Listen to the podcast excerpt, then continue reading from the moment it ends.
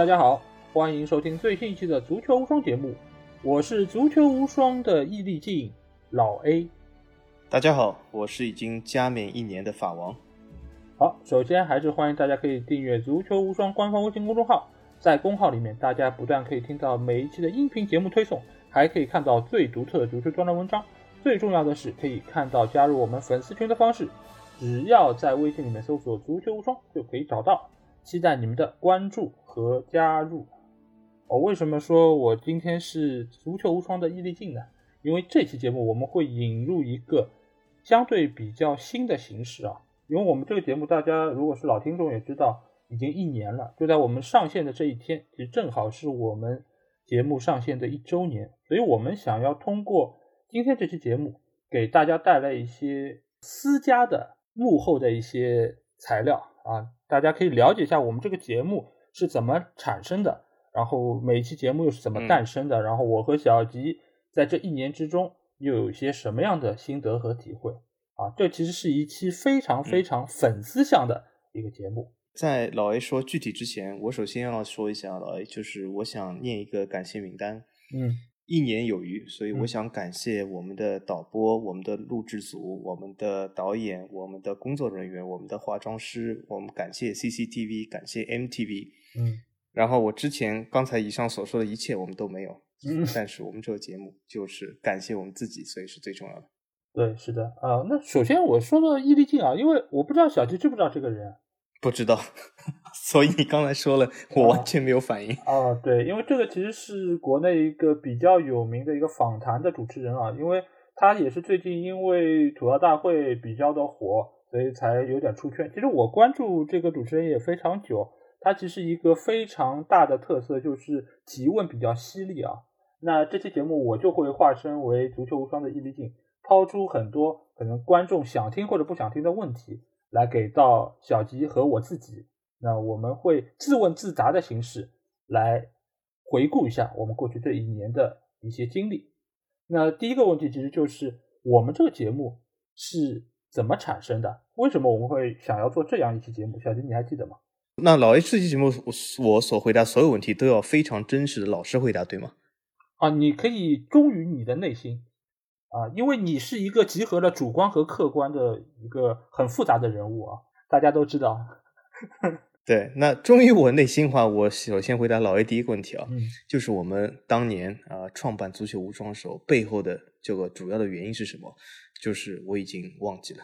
嗯，其其实我真的忘记了，我们那时是怎么样说到要成立这样节目的？其实老 A 你可以告诉大家，我我也想知道。哇，原来你的记忆力退化这么严重啊！呃，是记忆力是老了，的确是退化非常严重。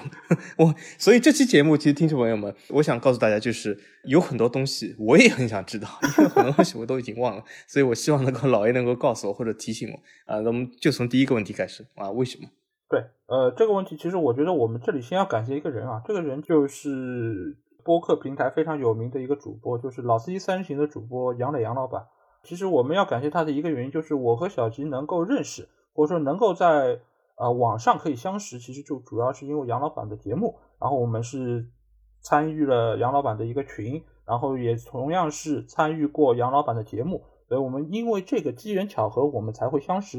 然后我们之前是因为录节目拉了一个小的群，一个偶然的机会，我要没记错的话，就是我们说，哎，好像我和小吉都很喜欢足球，我们是不是自己搞一个足球类的播客节目？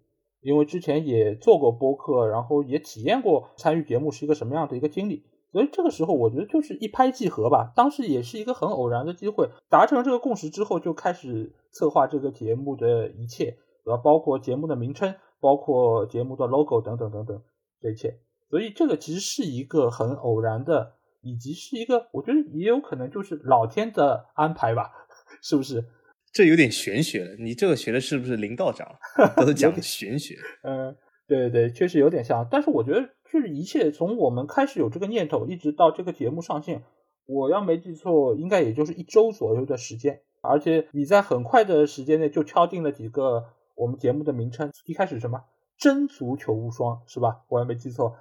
哦，没有，我我记得好像第一个名字叫“真天下足球”。啊。因为我们是真的天下足球，不是那个只讲法甲、意甲天下足球啊。对，然后后来我提醒你，这个涉及到侵权，很有可能会被 CCTV 告啊。当时我其实我已经想到了我们 节目会比较有名气啊，对，所以我当时就阻止了你这么个念头。我觉得还是要起一个没有什么争议的，而且网络上也没有被注册过的名字。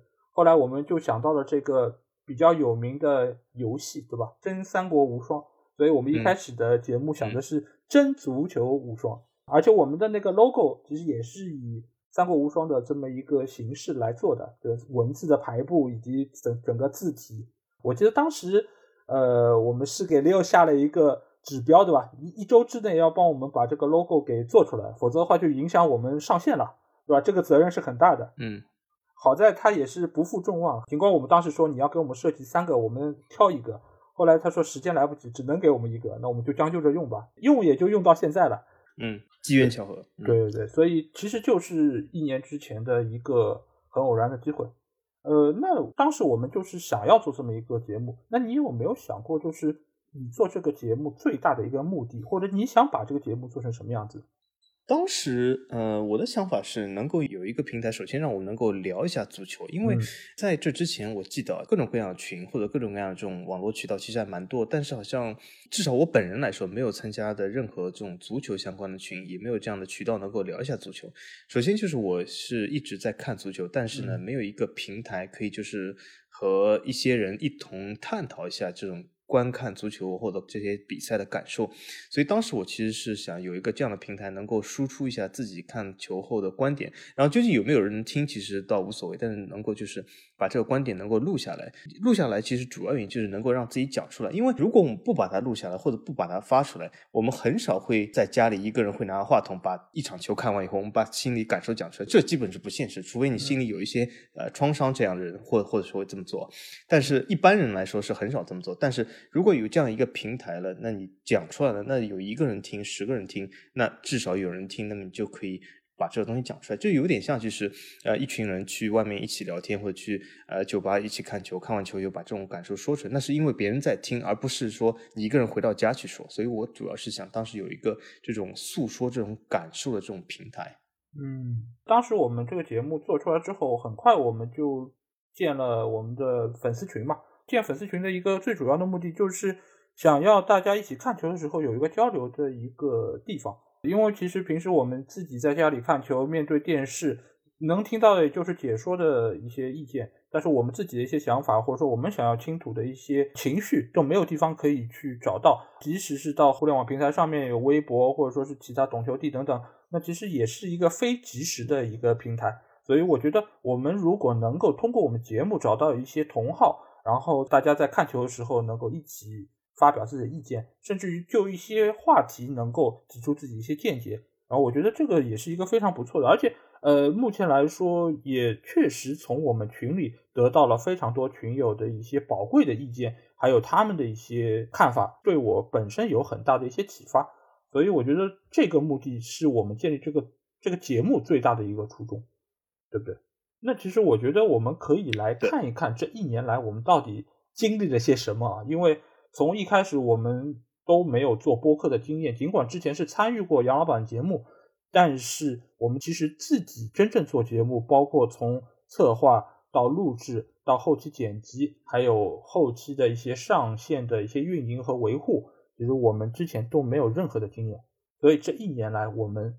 到底是怎么经历过来的？鬼知道我们经历些什么，对吧？我们可以来看一看啊。我记得我们第一期节目做的就是关于疫情，对吧？因为当时其实没有任何的比赛，我们其实做的前三期节目其实都是关于疫情当下之后的一些比赛会以一个什么样形式来开展。当时我们其实做的也很潦草，就是简单的提了一些提纲，我们就开始录了。呃，你还记得当时录第一期节目时候的一个感受吗？第一期节目，我记得当时其实还有一个情况，就是由于疫情的原因，很多时间都是在家里工作。那么在家里工作，就是省去了很多上班通勤的时间。那么这个时间省在家里，那么肯定要干些什么事？那时就决定就是录这样一个节目。所以是这样一个契机，我觉得录了以后，呃，其实还觉得蛮充实，因为至少是干了一件还蛮有意思的事。所以第一期是这样的感受，就是有点像呃花了两小时时间去看了一场电影，或者是去看了一场球赛。那当时既然没有球赛，也没有电影。因为当时电影院也突然之间就关门了。那么在没有任何东西的情况下，呃，我们就是去。花了时间干了一件非常有意思的事，就是我们第一期的诞生，就是聊了一下这个足球啊。而且我觉得第一期录完效果，我觉得呃，不知道就是听众听起来效果怎么样，应该不是很好。但从我本人来讲，效果还挺好，因为也是这样聊了一下。呃，虽然也是没有什么特别的话题，因为疫情也没有足球，没有特别有意思的话题，但是也就聊了一下，也也蛮有意思的，就这样。嗯，呃，我记得当时我大概是唯一一期在车里录的，因为当时我正好那天是上班的。天还很热，我就是坐在车里越坐越热，但是我也不知道是因为我紧张出的汗，还是因为这个天热出的汗。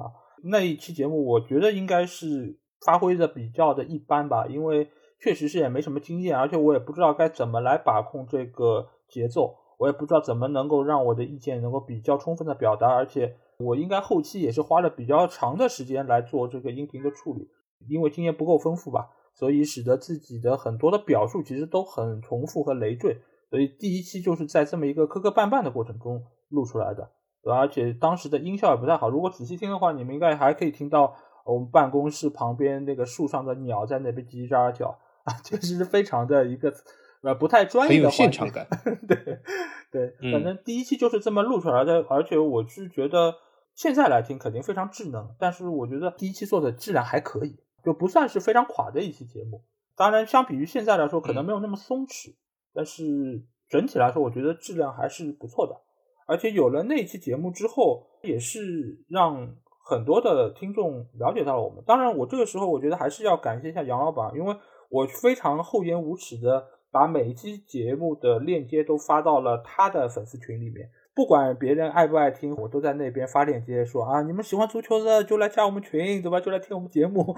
所以当时就是，尽管我相信很多群友也心里可能不太舒服，但是我还是每一期都非常厚颜无耻的把我们的节目推广出去，有点像没事没事拿着传单去路上，对吧？硬塞到人家手里，哎，你看看吧，这个饭店不错的，你们去尝一尝，对吧？或者这个理发店，你们可以托尼老师在那边，你们可以去试着剪一剪。我觉得。他们一定已经原谅了你，所以老 A 你不必介怀啊。然后经历了一开始的音频节目之后，小吉跟我说他可以写文字，可以在我们的公号上面有更多的形式，除了音频之外，还可以有一些文章。所以可以看到，在最早的时候，我们每周一是有一个音频的更新，然后每周四就会有小吉撰写的独特的专栏文章。想来问问小吉啊，你觉得当时写这个文章给你带来了一些什么样不同的感受？因为以前你应该也没有这方面的一个习惯或者说经历，对不对？对，这个文章还挺有意思的。这个文章我为什么当时想写呢？主要原因是什么？就是我在这个文章和我们节目诞生之前，就有的时候喜欢去一些各大平台进行一些留言啊、评论啊，或者呃发帖啊这种东西。但是我发现呢，很多时候。我留完言、发完贴、评完论以后呢，我的这个留言、发帖、评论就被人删掉了。那么，那就是那那肯定听众朋友要站出来说，这是因为你自己不好，对吧？你发这种东西或者别人看了非常反感，就当然把你删掉，对对。所以我我想说，就是镜子呢，有的时候一定要照着自己，因为我们每天早上照镜子的时候都照着自己，所以不照别人。所以我这个是发扬这个精神，所以我敢肯定说，这肯定是由于我自己原因，我那些留言、发帖、评论都被人删掉了。那么既然是我自己原因，那我肯定自己要找到解决方案。究竟自己是对和错已经没有意思，很多人讲对吗？成年人不讲对错，小孩子才讲对错。那么讲对错是没有意思，所以我我肯定要找到一个解决方案。那么这个时候，我们创办这个节目，呃，这给了我一个契机的。我想我自己的节目，我总可以发出，然后我自己不删自己吧？那那就这样发出来。所以说，啊，我们就创办这个公众号，然后我就把这个文章发上去了。那果然是啊，一直到现在都没有人把文章删掉，所以我非常的开心，对吧？我这个文章我想说什么就说什么，我终于不用担心啊，我说这个是不是别人把我删掉了哟？所以这个让我感受非常的好。哎，但是你有没有想过另外一个问题啊？就是我们除了在公号上发文章之外，其实也会在懂球帝和知乎这几个平台发。最早我建议小鸡说，哎，你就把这个文章也发到这几个平台，让很多受众来看一下我们的文章，对不对？然后小鸡跟我说，他的账号都被封了。我说哦，那没办法，那 那就那就用我的账号发吧。当时通过我自己的账号把这些文章发上去之后，哎，我发现没有一篇文章被删掉哎。为什么同样是你写的文章，你自己发的会被删，然后用我的账号发却没有被删掉？这里面呢，其实是有个原因的，就是如果你是单个用户发的，那么这些就是文章。其实说说实话，它其实不叫文章，就是一个帖子或者是一个评论。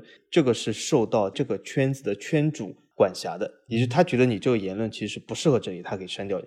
但是如果以我们懂球号这个形式来发呢，那么。他就是不受任何圈子、圈主或者是任何这种球迷什么版主的这种限制。懂球帝本身角度来说，呃，除非你发一些非常特别不适合的东西，他是不会来删掉你啊。所以说，这个其实是呃一个非常好的东西。那么懂球帝上面呢，其实老爷说，我自己账号都被封了。嗯，为什么？这个懂球帝其实告诉我一件事啊，就是原来你的手机号码永远是不嫌多的。我已经用完了我所有手机号码，我有几个手机号码，可是都是因为懂球帝，因为你每一个手机号码只能注册一个，我都被封了。那么啊，非常遗憾，这么多手机号码都没有办法。那么终于老 A 拯救了我，他有了一个懂球号，那么我再也不用去搞手机号码了，这个非常好。然后还有一件非常有意思的事情，就是你记得吗？就是当时我们发的那个关于克伦克的那几篇文章，对吧？受到了懂球帝上阿森纳粉丝的强烈的抨击啊！就是我每天都能收到几十条骂的文章，因为。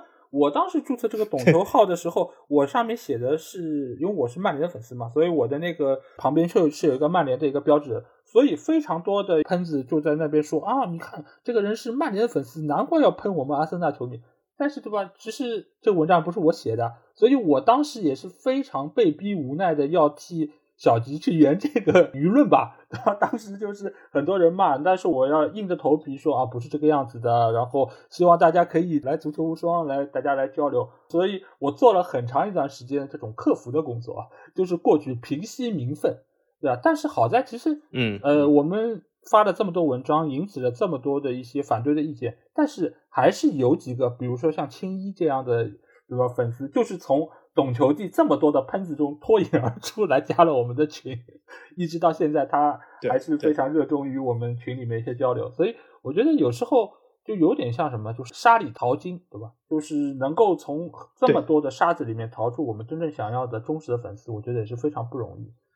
所以在经历了早期的一些话题之后，我们就越做越。就一开始，其实前几个月好像我们的数据也不是特别的好，对吧？粉丝也不多，播放量好像也才几百。我记得一直到了第四个月，我们四月份做的，然后做到八月份的时候，突然之间好像数据有一个增长。当时我记得还在小群里面跟小吉说：“我说，哎，这个月的一个成绩还可以，对吧？一个月的增长量大概相当于之前三个月。然后我说，我们是不是定一个小目标，到年底？”我们就是每一期节目播放要达到一千，在喜马上面的一个播放，然后订阅最好是能够到五百，因为当时的订阅量只有两百个人。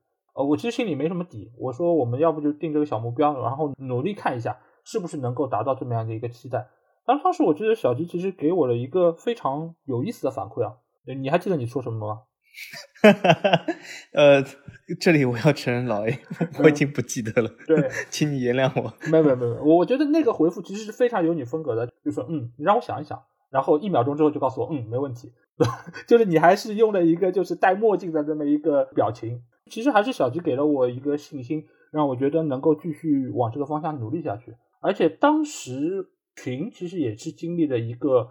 一个转变，因为之前最早我也说到，就是我其实是去杨老板的群里薅了很多他的群友过来，但是当时遇到了一个问题，就是人家进你的群是给你面子，而不是真正的喜欢你的节目，所以就不断的有人退群。我每个礼拜都能看到有人在那边退退退，又有新的群友听了我们节目之后来加群，所以我们群的人数一直都停滞不前。这就是我们当时节目遇到的一个转型期吧，我觉得就是。把一部分其实并不是那么喜欢足球，或者并不是那么喜欢我们节目的群友给换掉，然后加进来的都是真正喜欢我们节目，或者说是认可我们节目的一些群友。我觉得这个时候，我们这个群才真正的有了生命力，也真正的我觉得步入了一个正轨。大家是不是？嗯，是的，是的。但是我觉得好像现在应该是初期。呃，从杨老板的群来的群友基本都已经退完了，对吗？把外面一层这个检疫井退化出了，我们这里面这个已经进入了第二阶段，所以说现在第二阶段已经是和初期有很大的不同。对的，之后的话，我们想来说一说，就是我们这每一期的音频节目这些话题一开始都是怎么来确定的？因为每一期节目我们都会事先沟通一下，呃要说的主题。其实我跟小吉在沟通主题这件事情上，好像花的时间非常非常少，就基本上是录节目之前的十分钟，我们简单聊一聊下周要不聊什么。呃，然后小吉基本上也很干脆，就是嗯好，我觉得没问题，就是就跟之前给我的那个回复是一样的，就是非常有他的风格，就是嗯，我想想，嗯，没问题，可以啊，就这样。然后定好之后呢，我一般会在每一周的周三、周四，对不对？就会把我们的这个礼拜的提纲给发出来，我们两个人看一下。而且就像我们之前在节目里说的，我们并不会就一些预测或者我们的观点，我们不会碰任何观点，我们也不会事先有太多交流。我们就是会在录的时候说出自己的观点，然后基于这些观点，我们再碰撞出新的火花。所以我觉得这个也是我们节目的一个特色。所以之前有有评论说我们什么一人猜一边，然后这样的话总归会有人对。这个其实我觉得是非常呃无稽之谈嘛，因为我们从来也不会沟通这个东西，因为我们为了我们的节目效果。也为了我们的节目可以听到一些有意思的东西，我们也不会去去碰这些东西。你可以问一下小吉，我每个礼拜的提纲其实非常简单，基本上就第一条聊一些什么，对，第二条聊些什么。至于我们个人的观点以及我们会从哪几部分来聊，我不会在上面写更多的内容。嗯，所以，老 A 有的时候问的那些问题，其实听众朋友，我不知道你们听上去感觉怎么样。其实我是完全没有准备过，完全不知道老 A 要问这些问题。就是说我和你们一样，就他问的时候，我也是啊哦啊，你这问题，这主要是由于我机智啊。啊，所以说看好像让你们听上去好像像排练过一样，但是这些排练感完全是来自于我的机智感，所以这只能感谢我。提纲是非常简单，就是有几个大概的标题，完全下面是自由发挥的。所以老 A 问的问题，或者我突然之间想到说的东西，老 A 也不知道。所以呃，整个节目中其实充满了惊喜。对的，而且因为一开始跟小吉录节目，我们还会。比较忠于这个提纲，但是到后期的话，我也知道，就是我如果临时提出一些问题，或者说给他一些话口，他完全是可以接得住，而且他也可以靠他的机智来自由发挥。我觉得这个其实对于我们本身来做每期节目也是非常有意思，也是对于个人的一个反应是有一个小小的挑战吧。但是大家也能够知道，我们其实事先做的功课没有那么的多。如果你们能够觉得我们聊的还比较有意思。完全是因为我们平时的积累，而不是靠我们事先做了多么多的功课。是，而且我们说到那些。足球的东西其实呃都是脑子里的东西一闪而过，就是不存在。就是我们两个人，比如说你啊，你看到那些，比如说冠军足球啊，什么天下足球，或者那些呃什么演播室里面，就是我们两个人坐在后面，然后有一台电脑啊，随时就是，而且插个耳机啊，导播随时告诉我们，哦，这个球员是啊怎么怎么样，完全没有的，我们就没有这样的这种创作条件。所以说，我们的创作条件来源于我们自己的这个脑子。所以说，这个脑子其实是最重要的。但是很明显是，这个脑子其实比很多。演播室里面的导播还要强，所以这个效果也是非常好的。对，在录完了这期节目之后，之后就会进入最耗时间的一个步骤啊，就是我们的后期剪辑。因为大家也知道，我跟小吉其实是处在不同的国度，而且甚至不在一个半球，所以我们每一个礼拜要录节目的时间也是非常的有限，基本上都是在每周六的下午，因为这个时候是小吉当地的应该是晚上，我们会抽两个小时时间。把节目给录了，录完之后，我会把我们两个人的音频啊放在一个地方匹配好时间，然后把它剪完。每期节目我大概会花五个小时左右的时间剪出一期成品的音频。这也是为什么我们节目很难做到时效性的一个原因。就是其实我之前也跟很多群友解释过这个问题，大家说啊，你们就是周一是不是会聊一聊周日晚上的比赛，或者说是一些最新的情况啊？这个完全不可能。对，因为我们的节目都是在周六最晚也是周日就要录掉的，然后因为我要有比较长的一个剪辑的时间，保证相对比较好的音质以及一个比较好的一个听的一个感受，呃，所以我们这个节目相对来说在这方面会比其他的就是大家能够坐在一起录出一期节目可能要更花时间。另外，我们在最早时候有一个共识啊，就是我们不太会去做太有时效性的内容。一个来说，就是如果你要做太有时效性的内容，大家听过了之后，就很难会有人再听第二遍，因为你这个时间一过，你不管是预测还是你的一些观点，其实已经都过了，所以再重听的一个数据就会比较差。所以我们如果是做一些有话题性的，尽管没有时效性，但是如果我们聊的够深入，或者说是够有见地，那其实我觉得还是会有越来越多的新听众会去不断的重听。其实这个也是我们节目的一个另外的特点。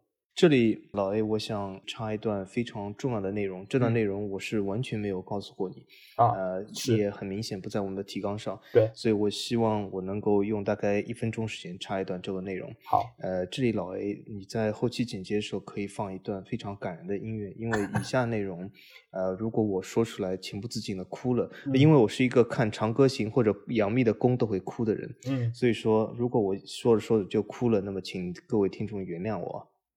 那，接下来我要说的就是，呃，这里我要利用这个一周年这个机会，其实感谢一个最最重要的人，啊、这个人他在背后辛勤劳动，没有这个人我们就没有这个节目。这个人他是谁呢？这个人就是老 A，就是你们啊最喜欢的老 A。因为没有老 A，我们这个节目是不可能完成的。老 A 为这个节目倾注了全部的心血，倾注了无数的时间。老 A 就是这个节目的总工程师，所以没有老 A 就没有这个节目，你就听不到法王的声音。所以这一切的一切，我一定要感谢老 A。老 A，而且在这个节目中背后这个辛勤的耕耘，真的是让我非常的感动。而且我是一个在节目录制中，其实你们听上去好像我啊录制中的声音特别好听，这主要原因是啊、肯定是由于我声音的确非常好听。但是呢，呃，另一个原因就是。其实老 A 在背后的剪辑工作啊，真的是非常的厉害，非常到位。有的时候我回听一下，都发现啊，原来可以做出这么好的效果。因为为什么呢？我是一个录制节目中都会打嗝的人。上次节目我们就发生了很多这样的呃录制录制的事件啊，这个意外的事故。但是呢，你听到我在节目中打嗝吗？完全没有。这是由于什么？并不是由于我的声音好听，是由于老 A 啊这背后超神的剪辑能力。呃，就不知道有没有一分钟啊？但是我虽然一分钟如果真的到了，那我真的要再次感谢一下老 A。我觉得我 我说两点啊，一个就是我并不会在这段话后面加什么感人的背景音乐啊，因为我对音乐这件事情非常的懒惰，能够不换我绝对不换的。然后另外一方面就是 好我我我我也绝对不是群里面最受爱戴的主播啊，因为我就算是以退群来做要挟，也有很多人不愿意承认是粉我的，而都是是粉小吉的，对不对？不过我觉得这个也都是热爱这个节目吧，确实是花了很多时间，也希望给大家能够带来更多有意思的一些内容和话题。那其实我们做到现在这么多期节目了，我想问一下小吉，你觉得有哪一期节目是你最喜欢的呢？哎，这个东西我倒想了一下啊，嗯大家听众朋友，我我给你们大家一秒钟，你们猜一下我最喜欢哪一期啊？嗯呃，开始，对的，哎，一秒钟过了。呃，我估计啊，很多人会不会因为我法王这个身份啊，猜我最喜欢是法甲的赛季总结，嗯或者法甲展望，或者是刻板印象里的法甲这些节目。嗯其实倒都不是，这有点像什么？就是有的时候你会发现，你所喜欢的东西做出来内容未必是你自己非常感到满意的，就是因为你所喜欢这样的东西，你总是觉得很多，就算把这个节目做出来是有很多遗憾。那几期法甲节目，其实我觉得呃都挺好，但是呢，我自己本人都有很多遗憾，我觉得很多点没有讲到。嗯但是如果我自己最满意的，也就是说最述说这个最到位或者是最尽兴的，呃，我倒是觉得是刻板印象其中的一期，是讲意甲的那一期，我自己非常喜欢。呃，嗯不论你喜不喜欢，但是我很喜欢。对，就是这一期呢，就是讲的还蛮到位，而且是诉说了一种什么东西。大家很多人呃或者会说啊，你是黑了意甲或者怎么怎么样，其实没有，我还蛮喜欢意甲的。其实我一我一直挺喜欢意甲，为什么呢？我以前呃是一个真真正正的呃独一无二的，而且就是非常呃是被我自己现在文章里面所批判的那种忠贞不二的拉齐奥球迷啊，所以嗯是我和意甲渊源是非常好的，对吧？我有无数的拉齐奥的产品，和他的衣服，各种各样的东西，我都买了拉齐奥的东西。对我是一个很喜欢拉齐奥的人，所以我对意甲其实是感受非常好。我为什么喜欢那期节目？因为意甲最近几年的发展态势真的是让我非常的感慨，或者是为他所这个，他真的非常不争气啊、嗯 就是像一个你自己的孩子，但是做了很多这个不好的事。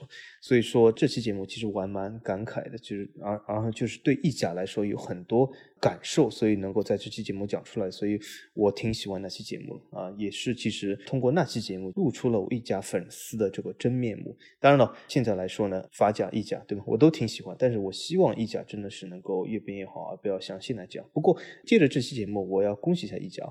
因为我们当时说意甲好像江河日甲要被德甲取代了，但是这赛季啊，谁都没想到意甲是通过这赛季和德甲拉开了分差 天哪！有的时候你看，世间的世事就是这么无常啊。所以意甲是通过现赛季拉开了分差，这德甲真的是，哎。不过对意甲来说是个好消息，恭喜意甲。嗯，对，谁能想到现在的欧战里面，意甲还有一个队伍，但是德甲就已经全军覆没了。我其实对于最喜欢哪期节目，之前是在群里面做过一个调查啊，就是大家给我们的意见是最喜欢的是我们的一些盘点节目，其次呢是一些人物类的节目，包括就是梅罗之后谁来接盘，或者说是啊门将的盘点，然后排名第三的其实是一个叫知识科普类的节目，其实这个是我个人最喜欢的类型啊，就是包括小吉有一期节目就是。嗯，大家可以看一看，就是我们两个人说话的一个占比。那期节目可能是小吉占比最高的一期节目。就一般来说，可能我说的话会比小吉稍微多一点点。但是那期节目我基本上中间是插不上话的，就是五十加一的那一期。这种类型的节目其实是我个人比较喜欢的，因为通过这期节目其实是可以给大家有一些知识上的科普。但是呢，我最喜欢的节目其实倒并不是这一期，而是我们讲博彩的那一期，因为我觉得博彩这一期哦。对，因为这个节目不只是他给大家提供了一个新的视角，还有就是提出了一些就是我们自己的一些观点。更重要的是，我觉得是对很多人是有好处的。很多人听我们节目，其实并不能获得什么更多的好处。就是我可能呃增长了一些见识，或者说对于有一些观点啊，我听过了，甚至他们会觉得很愤怒，就是你们怎么会说出这样的说法，完全没有道理，就这么主观。是的。但是我觉得博彩这期节目，我觉得是对所有人。都有好处，不管你之前有没有涉足过，之后想不想涉足，或者说是你现在处在一个什么样的状态，我觉得这期节目不管是从增长见识，还是从劝人向善，以及等各方面，我觉得都是非常非常有益处，听了的人都会有所收获，不管从哪个层面。所以这期节目，我觉得是我个人最喜欢，而且我觉得也是对社会最有帮助的一期节目，对吧？我们突然之间好像从一个足球节目变成了一个社会法治类节目。我觉得是非常非常重要的社科类节目，对，是一个破圈的一个一个存在。尽管这期节目远远不是我们可能播放率或者收听率、完播率最好的一个一期节目，但是在我心目中，这期节目是我最喜欢。唉，老 A 一声长叹啊，真的是老 A 这个叹气叹的是什么？叹的真的是社会中的很多不好的现象。我但是我们通过做那期节目，真的是抨击了这种不好的现象。啊，也希望很多新进来的球迷认清这个事实啊。对，其实我一直也在群里，就每次有人发关于博彩的赔率啊，包括就是他们下注的一些图片，我只要我看到，我都会对他们就是进行一个阻止吧。因为其实很难说我们群是可能最热闹的，或者说最活跃的，或者说是水准最高的，但是我希望我们的群是能够做到最干净的。我不希望我们群有任何的关于赌球的，有任何的关于博彩的，甚至于我不希望在我们群里看到任何盗链的一些信息。我是希望我们节目在这方面可以做到整个互联网最干净的一个足球群。所有来到我们群的都是热爱足球的，而不是说通过这个来赚钱，或者说是通过这个来有其他的一些不良的目的。这个其实是我要说到我对于我们粉丝群的一个设想。我其实最早对于我们粉丝群就是以这个目的来建立的，对吧？而且中间其实我们也清退过一些涉赌的，或者说是其他的一些啊不太友好的一些粉丝，对不对？那其实我觉得，既然说到粉丝群了，我们就可以来聊一聊接下去这个话题啊。就是大家也知道，小吉是一个非常有个性的一个人，对吧？他的很多观点，包括他的很多一个态度，那。大家即使不在我们群里，也应该能够想得到，就是会有不少人在群里跟小吉产生过冲突啊。我不知道这些跟你产生过冲突的人有哪些给你留下了比较深的印象吧？哎，这个问题是不是有点像易立竞老师啊？呃，有点像，就但是正因为你说了我的个性，所以我并不忌讳把他们说出来。嗯，但是我得想一想，为什么呢？因为这个问题突然有点 有点突然，是因为人太多了吗？哪些人给我留下？是不是有点多？对对，太多了，而而且就是说我得想一下，就是哪些人给我留下那种深刻的印象。因为有的时候，比如说和群友互怼，那是日常生活，所以说你不能把一个日常生活说成一个就是特别有印象的东西。就比如说我们天天都要吃饭睡觉，但不能说我哪一次睡觉就特别有印象。呃，那么如果从这个角度来说呢，呃，首先我觉得我是一个要输出观点或者是和别人争论一个观点和忍耐度非常低的人啊，所以说我是有一项这样的观点争夺，我是肯定要参与，然后肯定要就是输出的。那么如果讲。印象十分深刻。首先，我们不说那种像老 A 刚才说的这种剔除的，比如说有违法这种乱纪这种东西的，这这种我是从来不参与讨论，因为这种东西你必须要清楚这些人员，而不是说就是说要跟他什么辩论，这是没有意义的。不过这个时候，我我其实倒有个问题，等一下我说完以后问老 A 这个问题，其实我至今都不知道。嗯，先说一下哪些印象深刻。其实我倒觉得啊，有个人给我留下深刻的印象，就是他以前那个头像特别的黑。啊，好像很多人就知道他就是一个黑头像，对吧？嗯，这个人后来就退了。他属于那种无论你说什么都要来争一下的人。嗯，其实我们生活中也有蛮多这样的人的，对吧？就是无论什么你都要争一下，无论有没有道理啊。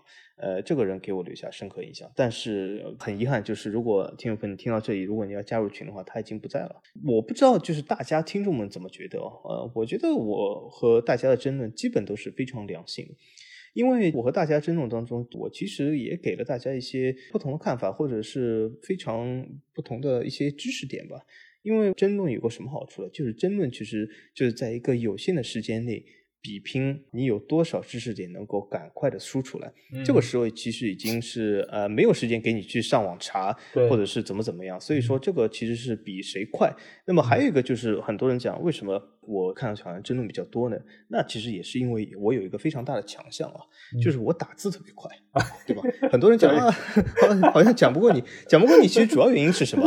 并不是他或者就是服我了或者怎么样，那主要是因为我打字比较快。但是听众朋友，我都打字快，不能怪我呀。那么我有的时候打字慢一点嘛，不过也有可能吧。现在我用了一个上班的手机，这个上班手机是安卓的，我我特别反感这个手机啊。我发现安卓手机打字非常的慢，所以有的时候我在用这个上班手机的时候，我打字就。慢了，就这个时候，大家或者就觉得法王的火力输出弱了。那这其实并不是我脑子跟不上了，而是我这个打字速度跟不上我脑子了。所以说这是非常遗憾的。那么从群友给我的印象来说呢，其实好的就是我非常赞赏的群友倒是给我留下深刻印象，但是退群或者是争论的。应该说也不是很多嘛。那个黑头像是因为他特别的凶狠啊，所以说我给我留下印象，所以呃我都很害怕这个非常凶狠。其他倒好像没什么啊。但是我有个问题，嗯，曾经我们群里面发生了一个非常坏的神秘事件啊，就是据说好像有人是通过我们群来拉一些进行一些违法活动，后来说是其中一个群友。我想知道这件事，老 A，这个群友还在我们群吗？还是已经走了？我跟你讲，这不是一个人。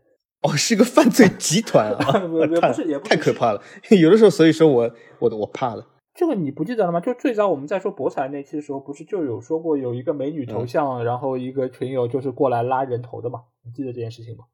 就我们在博彩节目一开始其实就有提到有一个美女头像，好像哦，好像有，对对对，然后就被就被踢掉了。就是这个是一个类型的。然后之后我也知道有另外一个人也做过这方面的事情，但是后来他好像是自己就退了。其实还有过一些，就是不是参与违法行为，但是从我们群去拉一些人去其他群，那这个事情其实我也跟这个人沟通过，所以基本上后面也就没有再有此类事情发生了。关于黑头像这些事情，我要有几点补充啊。一个就是这个人其实最早他其实是在评论区留言的，但他评论的那些留言也是非常的一些激进嘛。所以我当时说，如果你有更多的意见，你其实可以来我们群，直接跟法王来交流，或者说你来去战胜他，用你的方式。所以他后来才来加了我们群。所以他入群的一个最主要的目的就是来战胜你，你还记得吗？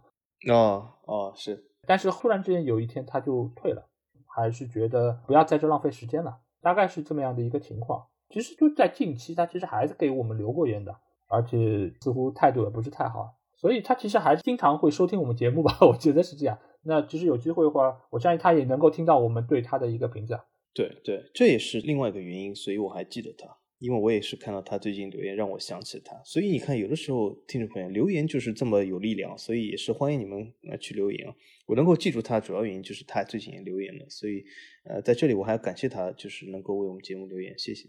对，其实我对于我们现在不在泳群里有一个群友，我印象是非常深的，就是有一个穆里尼奥的粉丝，对吧？因为我记得之前我在群里基本上我不太会跟人有太多的一些冲突，尽管我也没有主观上想跟他有冲突，但是当时我对穆里尼奥可能有一些不太正面的一些评论，他看不太惯，所以他跟我有一些争论吧。而且他当时是我记得还跟小吉是有一个打赌，你还记得吗？估计你可能已经不太记得。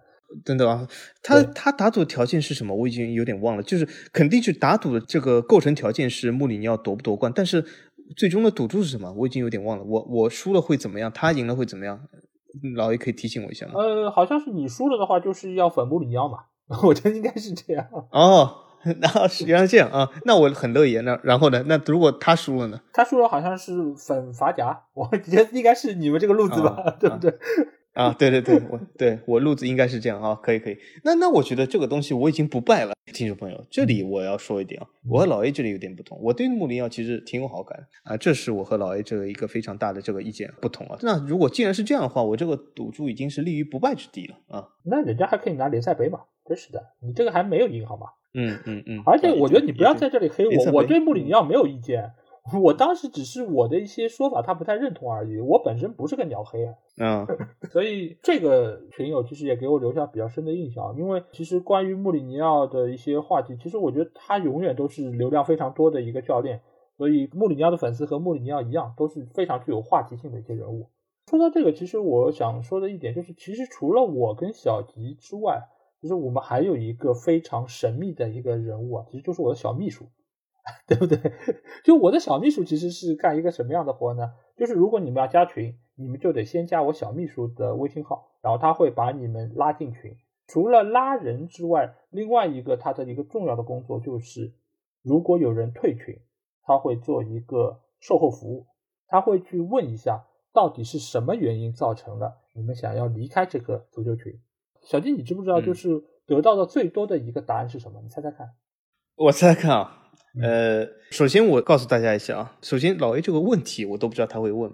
第二，我甚至不知道有这个售后服务这个环节。嗯。第三，我更不知道这个反馈是什么。那么在一问三不知的这个前提下啊，我猜想啊，最大的反馈表现应该是对法王不满，是不是？呃，还真不是。哎呦，你看这我又高估自己了。我假设他们的回答全部都是真实的，那其实这个答案是觉得我们的群太活跃了。你有没有想到是这个答案？因为他们觉得太活跃，然后每次都是留言太多，看不过来，他们觉得很烦，然后就退群了。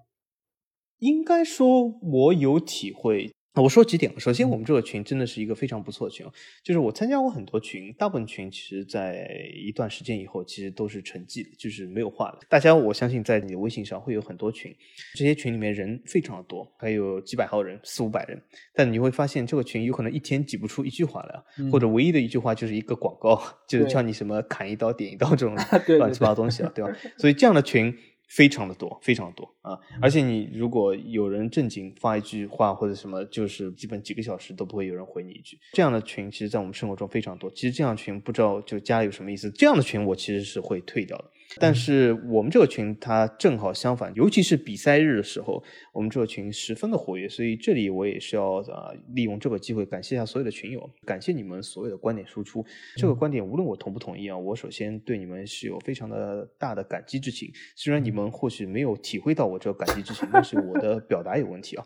但是其实我是很感激的啊，其实我是很感激。所以虽然你们认为我或许不是感激啊，是非常呃另外一个方面，但是这或许是我表达感。感激的一种方式呢，对吗？呃，所以说你们请体谅我这个方式啊。啊，那么我们这个群的确是非常的活跃，而且我甚至从这个群都学到很多东西。有的时候你会发现，就你自认为自己知道很多东西，但是通过这个平台，我自己都学到很多东西。这东西说实话我真的不知道，但是看了这个群以后，我知道了。比如说我们近期录这个节目，所谓的这个吐槽大会，对吧？我就是从群里面看到这件事，之前我是完全不知道。所以说是一个非常好的渠道，所以说这个群非常的活跃，而且观点输出特别的多，很多群友也是，我如果拉一个感谢名单的话也会很长。但是我为什么说对老 A 这个统计这个退群的理由也是有感触呢？因为什么？我或许也有或多或少一些强迫症，就我特别不能接受微信里面任何的群或者任何这个有一个红点。嗯，我发现我没办法接受这个东西。对，所以如果有这个红点出来，我一定要点掉它。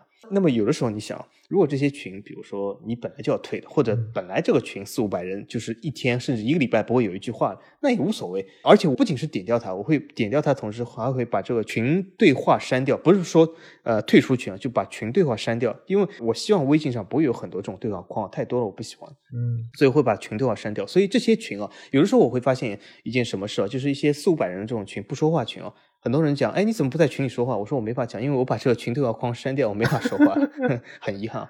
但但是我们这个群，呃，会发生一些什么事？如果你有强迫症的朋友，我们这个群的确是有个挑战啊，对你，就是什么？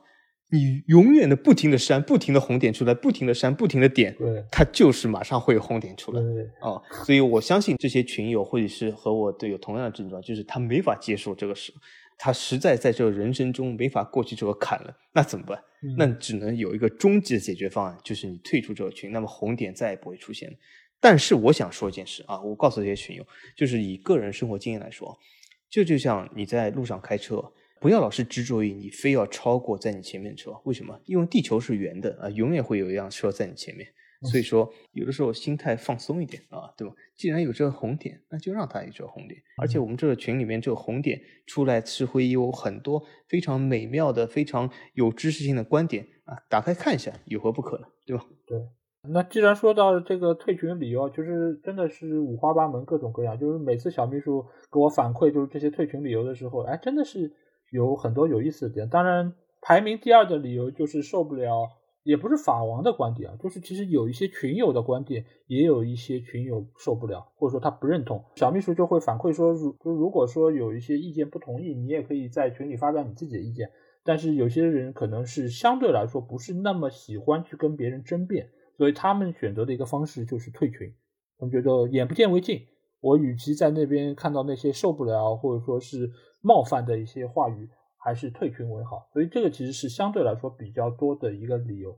但是其中其实还有一个呃朋友，其实是给我留下了一个比较深的印象，因为小秘书把当时他们之间的一个对话给我看了，就是他其实反馈的是一个什么意见？就是我们的节目，他是从刻板印象这一系列开始关注，他觉得我们的节目做的非常的有意思，而且也比较客观，他学到了很多东西，所以他才加了我们群。但是后面发现我们好像对。隔壁某台的有些道长还有老师不尊敬嘛，所以他觉得我们不应该是这个样子。他其实我觉得他的一些意见我也完全可以理解和接受，但是我其实又来到了我们其实之前谈到过多次的一个一个意见，就是到底我们的节目该以一个怎样的形式出现？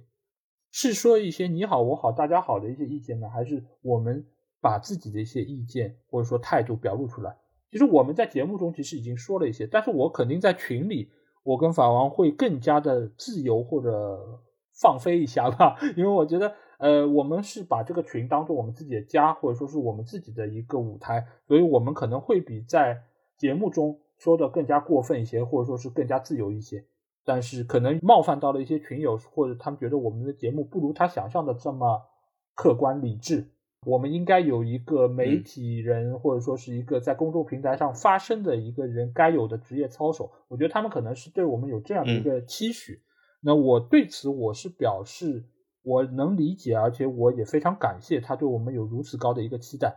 但是我觉得我们比起该做什么样的人，我觉得我们更应该做到的是忠于自己的内心。我们怎么想的，我们就怎么说。我们对这个人不喜欢或者讨厌。我们就要说出来，否则你怎么知道我们讨厌呢？就像喜欢，我也一定会说出来，否则你又怎么知道我是这么喜欢的？这个其实是我想对这个朋友的一个反馈。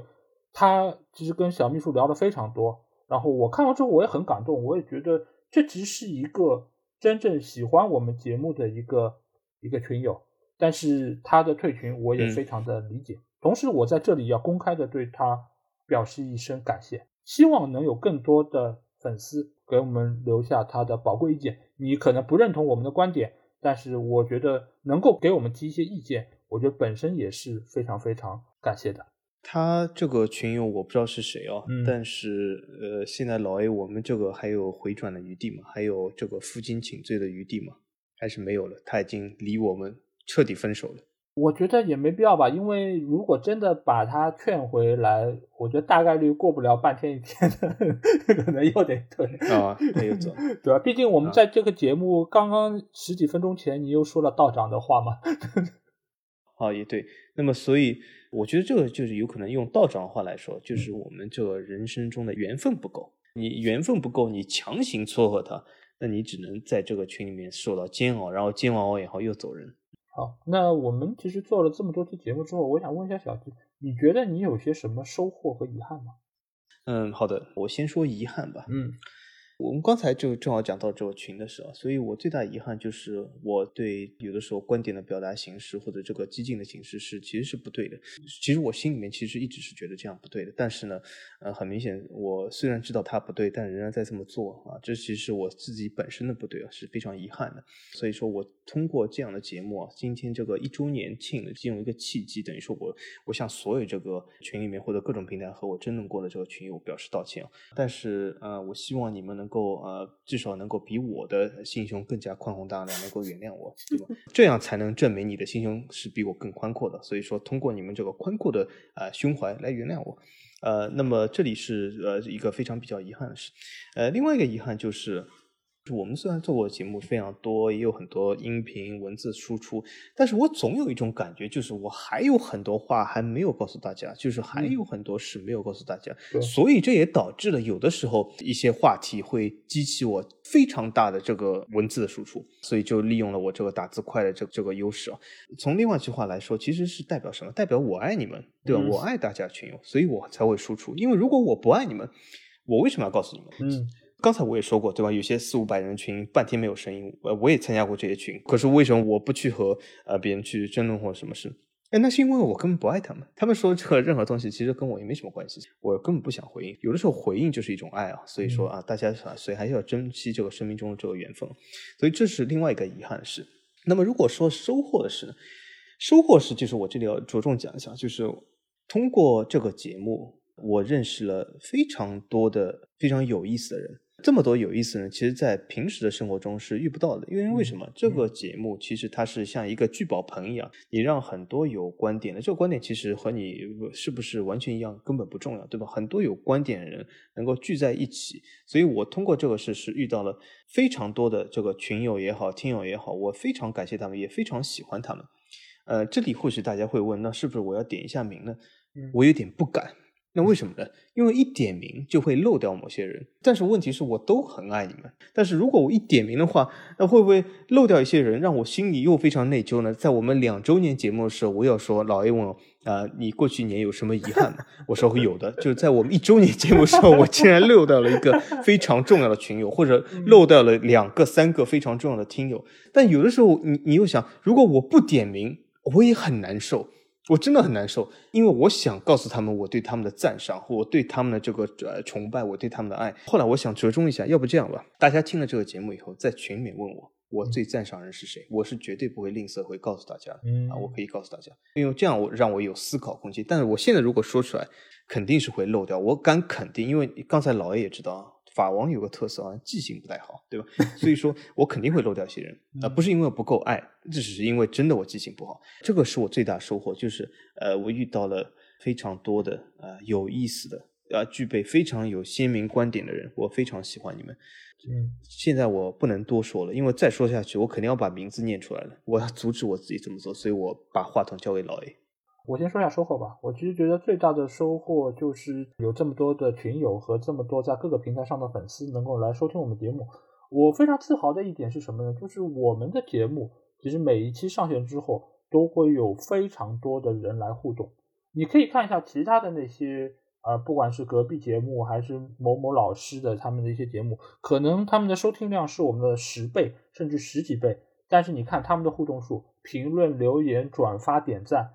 可能还不到我们的一半，所以我非常感谢这些群友听了我们的节目，还愿意跟我们来分享你的想法。不管你是同意我们的，还是要来喷我们的，我都非常感谢这些人能够跟我们的节目有积极的互动。也有非常多的人来留言，说是我们是在蹭流量啊，或者说是你们的观点太主观啦，或者说是两个不懂球的人等等等等这样的意见，我都非常感谢。就是最起码你是贡献了你的收听。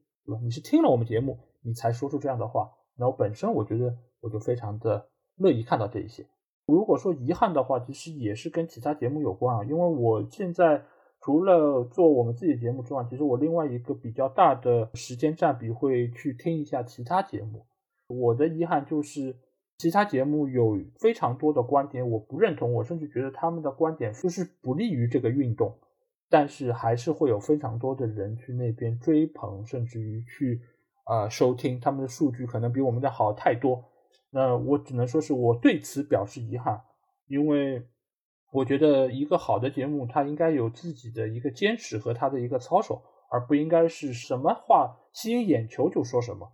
我觉得这一点其实是不负责任的。即使你并不是一个可能有官方媒体作为背书的一个媒体人，但是你也应该在这个方面对自身有些要求。所以，我个人觉得这个是我可能做这个节目一年以来看到整个行业里面的一个比较大的遗憾吧。好，那我们聊了非常多这些我们过去一年的一些创作的经历，还有就是我们经过这一年之后的一些感悟吧。那最后，其实我想聊一些，就是我们在经历这一年之后，我们在未来的这一年可能会做一些什么事情。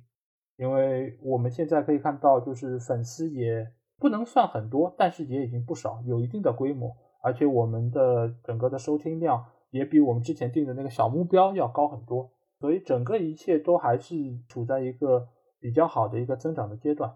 所以在未来一年，我们可能会有几方面的改变。我这边想先。预告一下我们在未来一年可能的一些计划。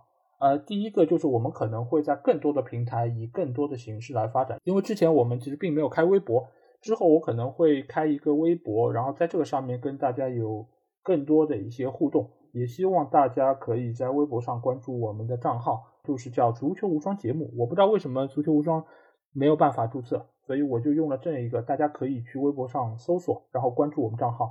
呃，另外，其实我之前也说到过，如果有时间的话，我可能会做一些视频的内容发布到更多的平台上。但是这个一切都取决于我能不能有更多的时间参与到中间。另外一方面，就是因为大家也非常多次的说到我们的内容好像没有什么时效性。一方面是因为我们连线的原因，很难把一个内容做的这么有时效性。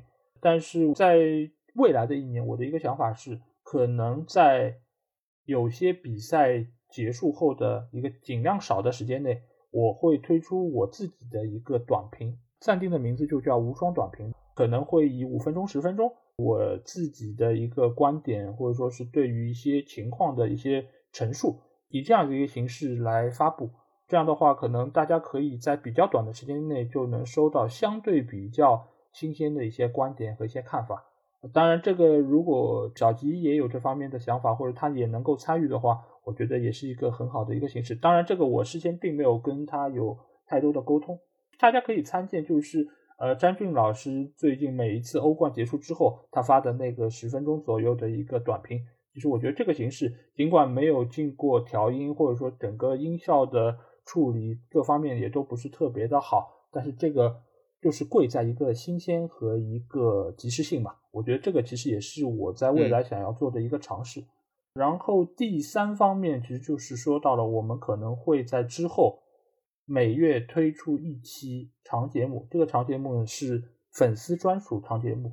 说的明白一点，就是我们会做收费节目，因为这个其实是一直以来我们不管是从英超版权那期节目，还是我们之后的很多观点，我们都是陈述过。而且之前我在群里也做了一个调查，就是调研一下大家对于收费节目的一个看法。得到的结果其实我觉得还是蛮不错的，就是超过八成以上的听众表示不排斥。那我觉得这点来说，我并不觉得有太多可耻的地方。当然，也有人可能会说我们想听想疯了。这里面我记得 有一个听众说，这是想听想疯了，所以要退群了。啊，对，对，这个人是谁呢？这个人是谁？大家去看一下这个调查 啊。对。但其实我觉得，首先就是我们也不可能靠着你们的这些收费或者打赏来维持我们自己的生计。本身我们这个事情也是，呃，一年以来都是用爱发电的嘛。我们也都是付出了我们自己的时间以及很多很多的精力去投入到这个节目中，才有了这样一档节目，也有了这样的一个成绩。然后另外一方面，我觉得如果是希望我们的节目有一个更好发展，能够听到更多有意思或者专业的内容，略微有一些赞赏，对我们来说也是一个激励。这个其实并不是在于说我们是要赚钱或者怎样，而是在于我觉得好的内容就是需要得到大家支持。而我们之前也非常多次说到，如果你喜欢你的母队，你希望你的母队能够有更好的发展，你就应该买一些周边，或者说你去支持一下你的母队，用付钱的方式。我觉得这一点来说，其实也是跟我们一直宣扬的这种意见是比较一致的。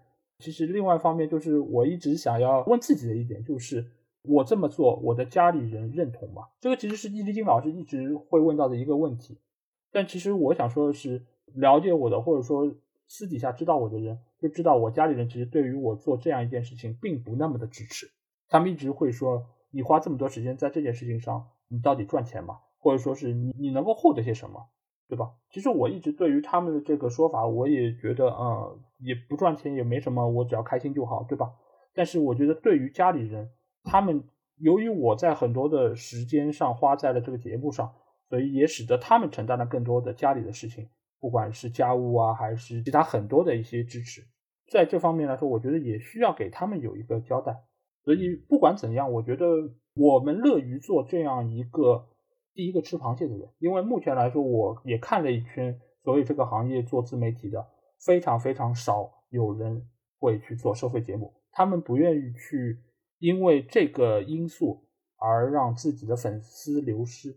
但是我想说的是。我们会只做少量的收费节目，大多数节目仍然会以免费的形式发放。如果你们觉得没有办法接受付费听我们一期节目，那你们还是大可以放心，因为我们还会有更多更多免费的节目带给你们。这个其实是我对未来一年或甚至更长时间的一些展望。啊，九九的成绩，其实，听众朋友们，我为什么刚才一直没有说话呢？因为我的心已经哽咽了，特别是听到老 A 说最后那段东西，我就觉得这里面其实最对不起老 A 的人是谁？其实是我，是我，不是你们大家所有人，因为只有我是真真切切看到老 A 在这个事业上所付出的所有的努力和这个辛劳，因为我比你们看到更多，所以其实最最有感悟的、最最心里难受就是我，所以为了老 A，我也要对他好。所以刚才大家你看，我也是向很多和我有过任何争论的群友道歉。但是你们或许认为我真的是啊，因为他们是或者怎样道歉，其实不是，我是为了老 A，就是我因为我觉得我不能对不起老 A，我要让老 A 能够付出的一切辛劳是能够有所得，所以说我愿意为老 A 牺牲，所以我愿意为老 A 能够做些事。所以这里听到这里，我真的是非常感动。老 A 讲这个东西。然后他所做的一切啊，他所做的提纲，所有的东西都历历在目，就是在我脑脑海中这种哗哗哗这样过去，就是我真的是觉得在如此时刻真的是非常的感动。谢谢老 A，我觉得也感谢小吉过去一年真的是包容了我很多东西，因为如果没有他的才华，就是很多他在节目中的一些灵光一闪，我觉得给我们节目真的是增添了非常多的一些亮色。当然，我觉得我们节目就不要做成这么，对吧？我们一直都是一个非常欢乐的一个轻松的一个节目。对对对，突然之间有点像诸君上线了，这个就不太好。对对对对。那我觉得，反正对于我们的未来，我仍然还是希望越来越多的一个粉丝可以来加入我们，然后来收听我们的节目。我们也一定会以更加精彩的节目来回报大家。不不管你们收不收听我们的收费节目，这个其实我觉得都不重要。我觉得重要的是在于我们能够做出让自己满意的作品，而不是说可能是昧着良心去拿一些流量。我觉得这个其实是更加没有必要的。好，那我觉得就关于一周年我们的一些感悟，基本上就是这样。那我们从悲伤的情绪中缓一缓，那我们来到了这个礼拜的观众留言环节。不知道这个礼拜小吉有什么留言要给我们一起来分享呢？说到这个礼拜留言，我发现至少是我从悲伤的这个感情中是没法走出来，因为这个礼拜我要说的这个留言啊会更悲伤。嗯，它其实不是一个留言，呃，是一个最近被这个欧超啊、穆里尼奥这种大流量新闻所冲淡的一个其实非常悲伤的东西。呃，所以说我这个礼拜由于这么悲伤的一件事，我不打算读任何的留言，我只会说一下这件事，因为这件事对我的冲击真的非常大。他就是沙尔克零四的降级。说起沙尔克零四，其实这个球队基本是陪伴我长大，从小到大，其实沙尔克零四就一直叱咤在这个德甲的赛场上。虽然我从来就没有。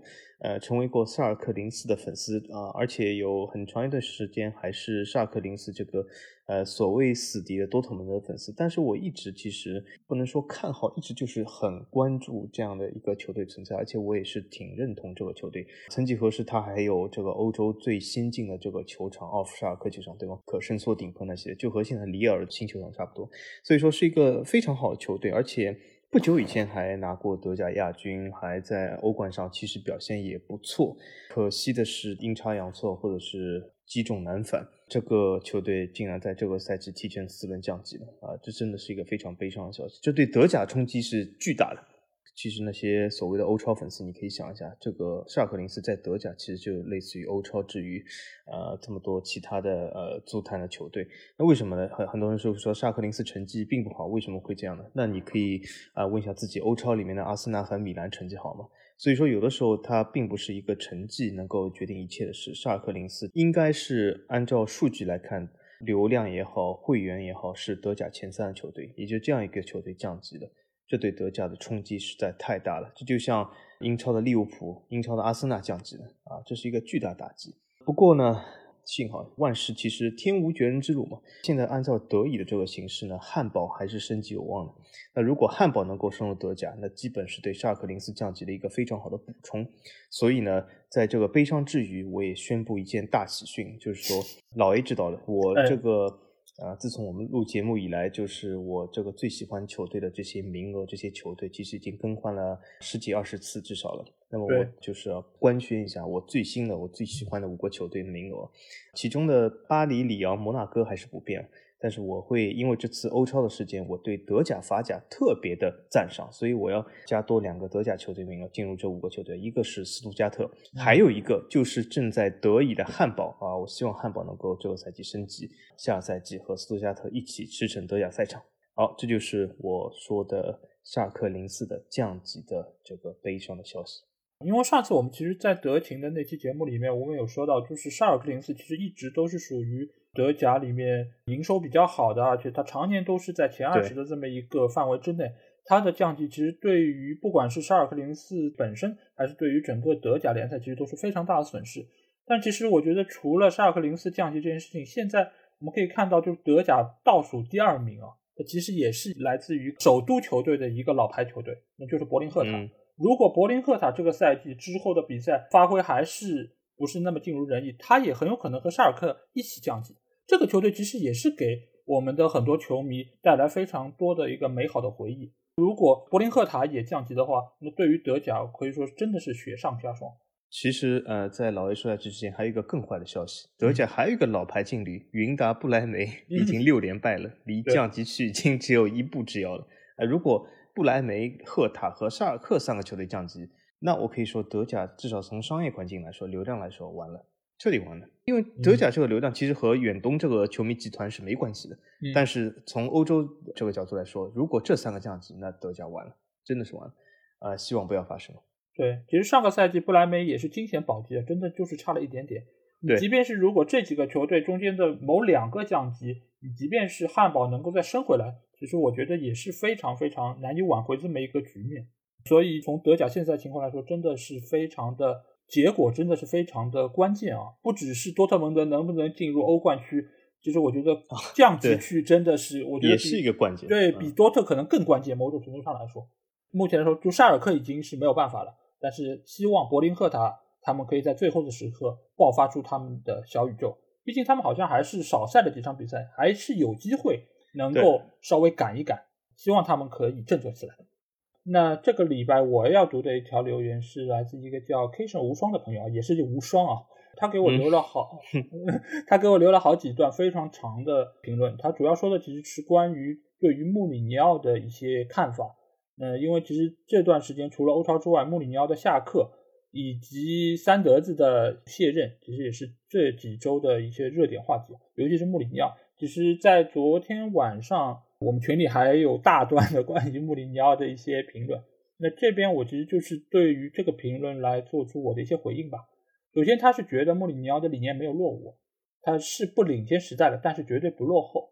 我对于这个看法其实是有一些不同意见，就是技战术方面来说，你可能觉得他现在不是那么的落伍，他还是有自己一套打法。以前是大巴，然后现在他其实可能没有那么的执着于他以前那种稳固的防线，但他可能还是有自己一些追求。但是我觉得，你如果接连几个俱乐部都和球员的关系不融洽，而且你也没有办法很好的激发出球队这些球员的战斗力，那你本身其实就是落伍的。因为球员已经不断的在更迭，你可能从兰帕德、德罗巴那个时候，他比较吃你这一套管理打法，那你到现在的这些球员。呃，从博格巴这个中生代的，甚至于现在还有更年轻的一些球员，你如果还是用以前那套执教理念，你可能很难再收到以前那些球员给你的配合度以及他们的一些战斗力。所以你如果不能与时俱进，那你本来就只能说明你的这个执教的理念已经略微有些落伍了。他还说到，就是末二年曼联和热刺不出成绩，他觉得曼联在拿到亚军的那一年，他也拿到了八十一分，他觉得就是穆里尼奥某种程度上还是。有他的一些能力在其中。首先就是我觉得曼联的那八十一分，现在你来看觉得分数确实是不低。但如果你能够纵观当年那一个赛季，你会发现，就是在最后的十轮比赛，曼联的表现是极为糟糕的。因为在之前的可能三十轮左右，呃，曼联和冠军曼城的这个积分差距其实是咬得非常紧的。有一度曼联是非常有希望可以就是拿到冠军，但是在最后的十几轮，曼联是非常的垮。一直垮到赛季结束，所以在那个时候，他说出带曼联拿到亚军是他这辈子最大成就的那句所谓名言的时候，其实非常多的曼联球迷是不买账的，因为其实他可以做得更好。当然，这个中间可能有这样或者那样的原因，但是如果你只是脱离了当时的语境来看这个八十一分，你会觉得好像分数还挺高的，甚至于在有些赛季可能八十一分已经可以拿到冠军。但是结合到当时这个赛季的表现，穆里尼奥的。所谓的骄傲并不是那么值得称道的。他还说到了关于热刺的后防的问题比较多。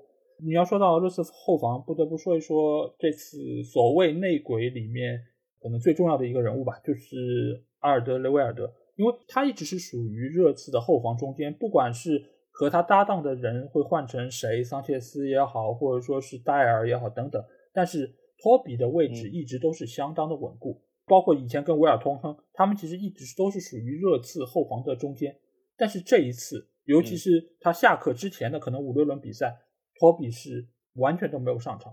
那你可以说热刺的防线问题很大，但是谁又让他跟托比的关系没有搞好，甚至于是让这么一个核心球员对教练的一些部署产生了一些怀疑？那其实本身又回到了第一个问题，就是穆里尼奥和球员的关系。而且我们可以看到，就是他来到热刺之后，和他产生过矛盾的前前后后，真的已经你你数一数有多少球员？不管从纪录片里面有没有谈到的罗斯，包括还有埃里克森的出走，包括后面的恩东贝莱，包括还有洛塞尔索等等一些球员，其实或多或少都跟他有过问题，甚至没有伤病，他们也拿不到主力位置。那这个到底又是什么样的原因造就的呢？穆里尼奥，我觉得这个下课，你可以说他有各种各样的原因，或者说是各种各样的理由给他开脱。但是我觉得，呃，现在他的这个情况，休息一下未见得不是一件好事情。他也可以好好的再规划一下自己未来的一个前程。嗯，我是这样看的，我很喜欢这个群友 K 神无双啊，他给我们留下了很多留言，所以我很喜欢他。但是关于穆里尼奥，就像我在群里面说的。其实我是我们群里面为数不多的，其实对穆里尼奥还是有比较有好感的，对吗？啊，所以这是公平客观的说，对吧？我我 相对其他群友和老 A 来说，我对穆里尼奥还是比较算是态度友好的。对，但是从我这个旁观者的角度，或者从态度友好角度来说呢，穆里尼奥其实有两个问题。而且呃，说句题外话，我还邀请他来法甲，所以说我是其实对穆里尼奥是十分有好感的。那么我说他有哪两个问题啊？第一个问题就是穆里尼奥现在这个打法，他很遗憾就是不适合豪门。为什么不适合豪门呢？不是说他这个呃防守反击或者怎么样消极或者怎么样，不说这些，是他这个打法，其实在如今这个正在甚至欧超都在讨论、都在辩论、都在吵架的时候。很多豪门对这个钱是非常看重，但是如果你有一种打法不是那么的吸引观众，甚至皇马的弗洛伦蒂诺甚至要说把比赛 缩减到八十分钟来吸引观众的时候，穆里尼奥这套打法。其实和观众是不是那么友好的？就是说，很多年轻的观众并不喜欢他这套打法，所以说豪门其实已经不太会请他了，因为现在的豪门对钱、对新的观众是越来越看重，所以很遗憾是这一点。第二点就是老 A 说的，我十分赞同，就是穆里尼奥他这个管理模式有点落后了，而且他现在管理的都是那些九零后、零零后，对吧？听众朋友，不知道你们就是在现实生活中，在平时公司里或怎么样，就有没有遇到过这样的问题？其实我是遇到，比如说我手下团队有一个人，他九零后，他经常性的当面的冲撞我。嗯，可是我有办法吗？没有办法，对吧？所以说这个就是九零后、零零后就是这样的个性。但是如果你用穆里尼奥这样的管理方式，如果我用他的管理方式，我相信团队的人也会对我进行什么不满抗议，这是没有必要的。所以说，有的时候呢，他还是要适应现在新的管理方式，这是他需要改进。所以我还是呃希望也看好他去法甲南特带领南特保级，我觉得这是不错的东西。我们也期待在。下一个球队能够看到穆里尼奥能够证明自己，经过这段时间的他的调整或者说沉淀之后，我们期待看到他重新起飞啊！祝他一路走好。嗯，好，那接下去来到了这个礼拜的重点比赛预测环节啊。那这个礼拜小吉要给我们猜的是哪一场呢？高难度比赛，这真的是高难度比赛。这个呃，老 A 都用“猜”这个字，因为这个这场比赛是很难分析的。这场比赛就是周中的欧冠，呃，巴黎对曼城。嗯嗯，从纸面实力来看，两支球队的实力是非常接近。呃，曼城更平衡一点，前中后三条线，对吗？相比巴黎来说更平衡点。巴黎呢，有一点。呃，略微的头重脚轻啊，现在这个马尔基尼奥斯究竟能不能出场也是未知数。从纸面上来看，我觉得天平呢是向曼城稍微倾斜一点，但是我觉得呢，巴黎这个赛季呢势头正旺，而且呢。最近几场比赛，他的状态好像出来了，而且我现在有一种感觉，就是波切蒂诺有一种渐入佳境的感觉来了。虽然他在法甲还是比较挣扎，但是我觉得总体来说，这次法国杯他也表现不错，在杯赛当中，而且波切蒂诺其实在杯赛当中的表现一向还可以，呃，所以我觉得这场比赛啊，在一些不是像联赛这种长时间拉锯里面，我觉得波切蒂诺在一些杯赛里面一场定胜负、两场定胜负这种比赛里面，他的运筹帷幄还是不错的。而且瓜迪奥拉，我们之前说他的宿命是八强，这次他进入四强啊。我们之前说万事不过三嘛，对吧？所以瓜迪奥拉终于进入四强，那么他又要进入第二个循环，万事不过三，所以我觉得他有可能还要止步于四强至少三次。所以说这是运用一下林道长这种玄学，呃，那所以综合来看呢，我觉得这场比赛呢，巴黎呢应该说不会拉开很大的分差吧，我觉得能够。至少保持不败嘛，小胜或者保平，然后去到这个曼城主场，能够啊再来个客场进球，应该能够击败淘汰曼城嘛，这是我这样看。对，因为基于我们之前的分析来说，我一直相对来说会更加高看巴黎一点啊。巴黎这种打法其实是很克曼城的，因为曼城对于这种冲击力强的球队，尤其是前场有速度爆点以及有一些就是技术上面比较有优势的球员，其实曼城的这个整条后防线是比较的吃亏的。呃，我们可以看到，就是曼城之前打多特的比赛，其实已经被多特的那个相比于巴黎来说，可能略微逊色一些的那个锋线，已经冲的有些七零八落。尤其是那个被大家可能在这个赛季称为超神的那个迪亚斯，其实也被哈兰德冲击的非常的狼狈吧？我觉得只能这么来形容。所以巴黎在这场比赛，尤其是现在在法甲，它的位置可能并不那么的乐观的情况下，我觉得他们一定会把更多的精力放在欧冠上面。因为他们也希望相比于去年来说，能够在成绩上面有一个更大的突破，所以我这场比赛可能会更加看好巴黎且。那这周我要预测的一个比赛就是另一场欧冠，就是皇马对切尔西的比赛。这两个队伍目前来说其实也是对吧？欧超成员嘛，尤其是现在皇马还是处在风口浪尖，他和巴萨目前对于欧超这个 还没有最后的撤出，所以呃这场比赛我今天甚至看到消息说好像。对吧？有可能要取消皇马资格，什么乱七八糟这这种消息。那我们假定这场比赛会最后开踢，这场比赛我会更看好谁呢？大家要知道，这个赛季我都不太看好切尔西。那这场比赛我会略微看好一点切尔西。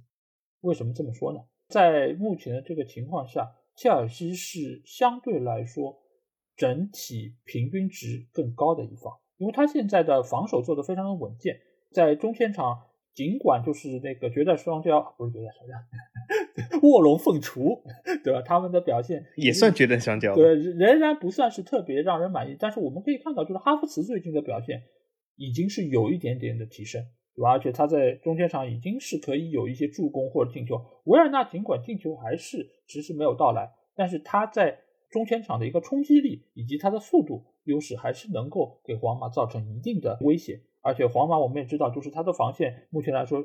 问题也还是比较大，拉莫斯还是没有办法复出，所以就这个层面上，我可能会觉得切尔西最起码在第一回合的客场比赛中能够保持不败。如果运气好的话，拿到个客场进球，我觉得对于他们最后的晋级可能会带来更大的优势。嗯，我是这样看的啊。大家听过我们欧冠预测这一期啊，很明显就是会发现，当时我是预测的是皇马晋级啊。但是和其实切弗林一样，我被佛罗伦蒂诺出卖了，我彻底法王被佛罗伦蒂诺出卖了。我我之前明明预测还皇马晋级决赛的，可是搞出这样一出事以来，呃，我不知道，我有点犹豫了。呃，我觉得这场比赛有可能皇马胜不了，这点我和老 A 这个看法有点像。嗯，当然有呃，如果说皇马什么大败或者败给切尔西，我觉得还不至于，但是有可能皇马我觉得胜不了。虽然当时我是预测皇马晋级的，但是现在搞了这么多，呃，大家其实可以想一下，这些东西其实对球员或者对教练是有影响的。对，呃，而且皇马的欧超赛程这么紧，对吗？或许对 欧冠也造成了压力。皇马欧超赛程非常紧啊，他有可能要和巴萨一年踢四十场比赛，就是反复的踢啊。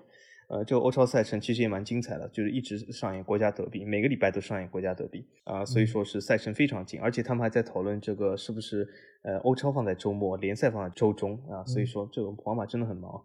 那么，所以我觉得这场比赛我我也不太看好皇马，我觉得总体来说这次事件应该是有可能是一个标志性事件，划分了这个皇马一个时代的落幕吧，啊，有可能是这样，嗯，对，而且我觉得另外值得注意的一点就是。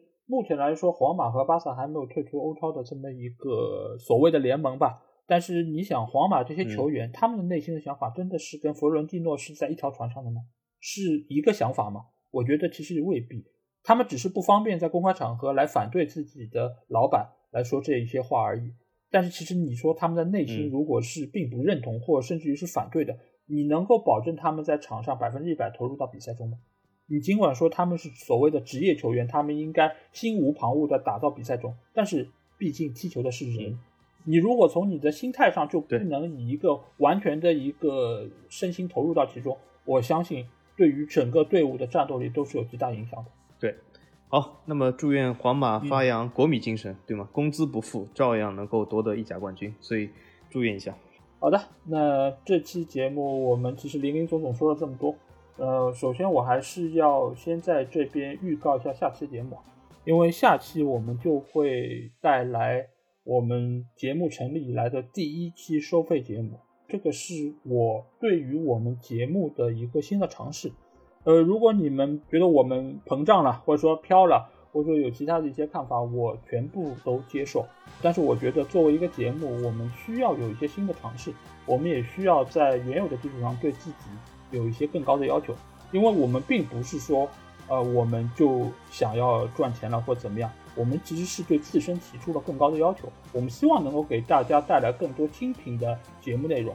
当然，我们的绝大多数的内容还是会以免费的形式存在。希望大家仍然可以一如既往的支持我们节目，也希望大家下一期节目可以支持我们的收费节目。嗯，老 A 不必担心啊。欧超粉丝一定是支持我们的，因为就用佛伦蒂诺的话说，我们不是为了钱，我们这是为了改革整个音频平台啊，我们是这样的，所以说欧超粉丝一定支持我们，没关系。好的，那同时还是希望大家仍然可以在微信上面关注我们的公号，只要在微信里面搜索“足球无双”就可以找到我们，期待你们的关注和加入。好，那下周同一时间。我们的收费节目再见喽，大家拜拜，再见，再见。